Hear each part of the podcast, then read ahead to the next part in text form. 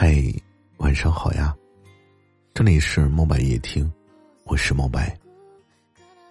每晚十点，我在这里跟你说晚安。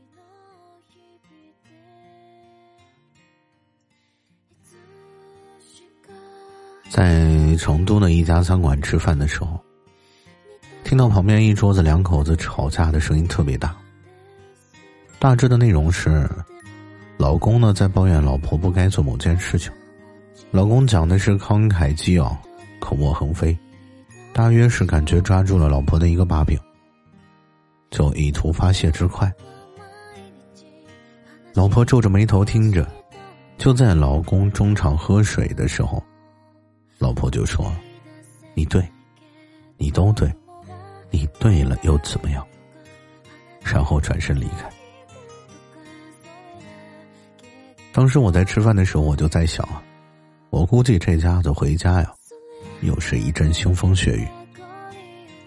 那位老婆临走前的这句话，却给我留下了很深的印象，那就是“你对了又能怎么样？”我们经常会非常的计较对错，甚至因此呢，忘记了生活中其实还有很多的事情，才是最重要的。否则，你就算是占了一万个理，但是你却寒了爱人的心，失去了对方的爱，那么你对了又能怎么样呢？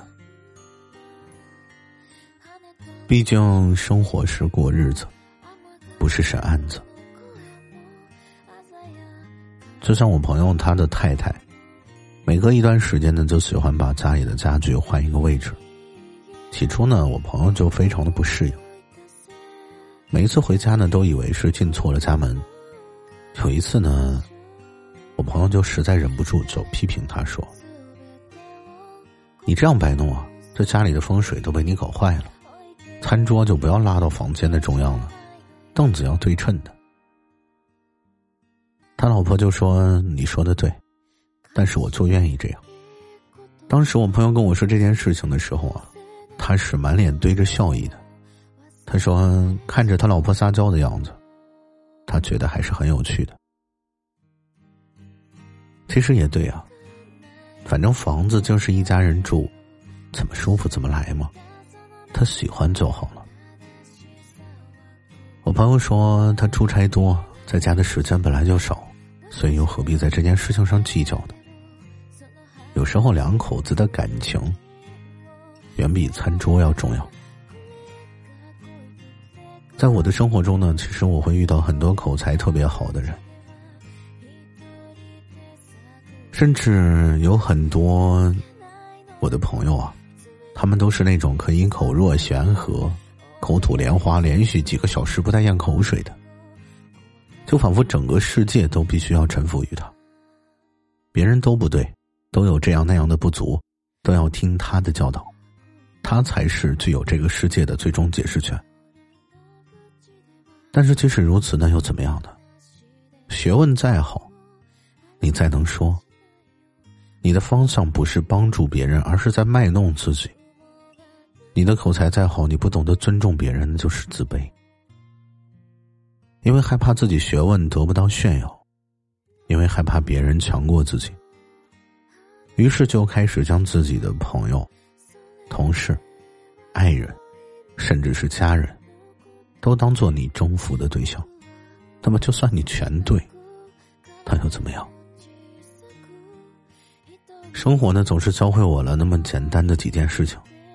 就比如说过日子吧，它不是审稿子，它不涉及什么原则性的问题。所以，你何苦要对别人的每一个字都要说对呢？你为什么要每一句话都要符合逻辑呢？为什么每个段落都要照顾你的情绪？在成年人的世界里，精确、准确和正确是一件非常残忍的处事方式。但是糊涂呢，有时候是一种非常高智商的生活态度。哪怕我自己掌握了再多的道理，有时候也会给别人留一些面子。因为这个世界上不是说我们为了征服谁，因为你永远都说服不了一个人。有时候，人家可能根本就不会觉得你讲的有道理，或者说觉得你讲的有道理，但是人家会反感。那么这个时候，成熟的定义就变成了，在表达自己的感受的同时，也体谅别人对方的感受。与其把你的精力放在对与错的判断上，你真的不如放在解决问题上。对方做的对不对，你去帮他做对就好了。你不用去指责他，你也犯不着去证明他是错的，甚至还顺道羞辱对方。就比如有的人不会做饭，但你去学习做饭就好了。因为如果你真的觉得你爱他，你总不能饿死他吧？生活嘛，解决问题，远比计较对错，有时候更有魅力。你说呢？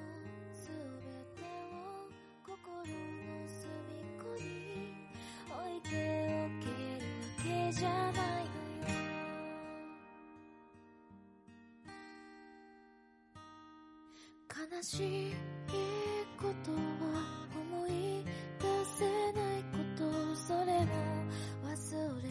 で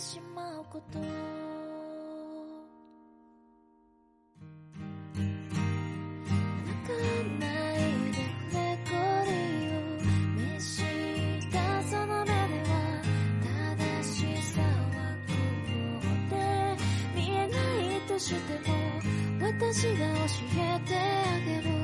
その話と続きをさあ